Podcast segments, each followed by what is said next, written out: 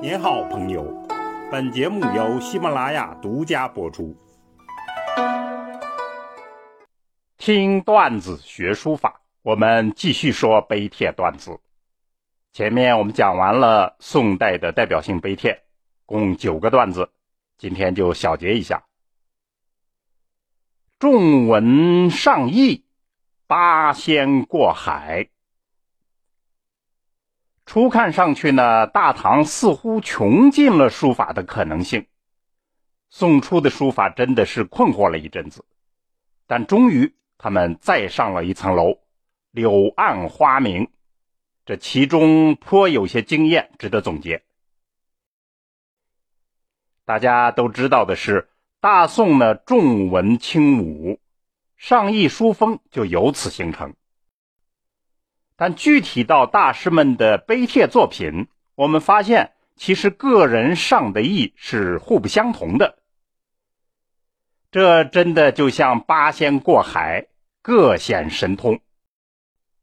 那么就共同的成就而言，大宋碑帖可以总结为以下三个方面：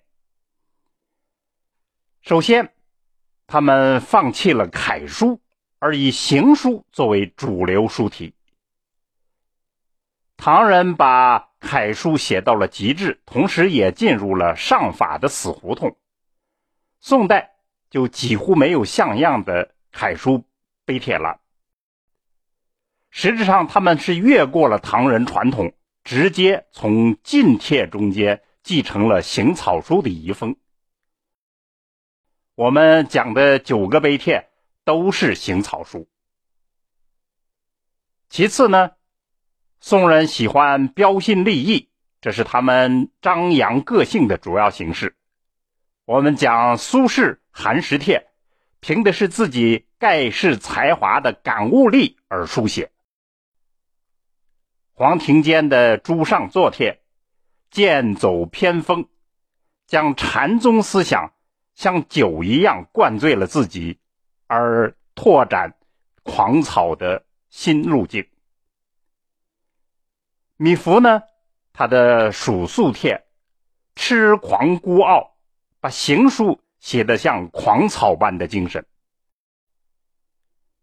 皇帝宋徽宗，他的《农方诗帖》是百年难见的另类，这种瘦金体，连传统笔法的基本讲究都敢突破，真的是唯我独尊。第三方面呢？将书法作为纯粹的艺术，而非国家设计的工具，这种意识大大加强。他们自觉的在书法中间自我陶醉，进入奇妙的境界，忘却世俗，而自由的抒发自我的内心情感，还与绘画进行融合，互相借鉴技法。我们所讲的代表性碑帖。都有这种倾向。大宋碑帖的特点对于我们今天有什么借鉴意义呢？我们想就其中一个细节，也是比较现实的话题来说一说，那就是书卷气。唐人的创新可以说是法则，而宋人的创新则是书卷气。书卷气到底是什么呢？其实也简单，读什么书就形成什么气质，这种气质不自觉的在书法中间就表现出来，而且无处不在。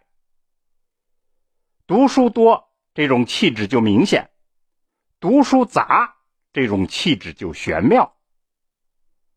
书法中间的书卷气，比玩弄法则技巧更有味道，更耐看。更能传递文化的内涵。苏东坡《寒食帖》书写的那样悲苦，却毫不妨碍他浓厚浪漫的书卷气。黄庭坚的《松风阁帖》呢，那么沉稳刚硬，但是在字里行间洋溢着书卷气。宋徽宗《农方诗帖》里面，绘画的感觉，精致的艺术感。那是他独特的书卷气。朱熹的易经系辞、博大精深的玄妙哲理，更是他标志性的书卷气。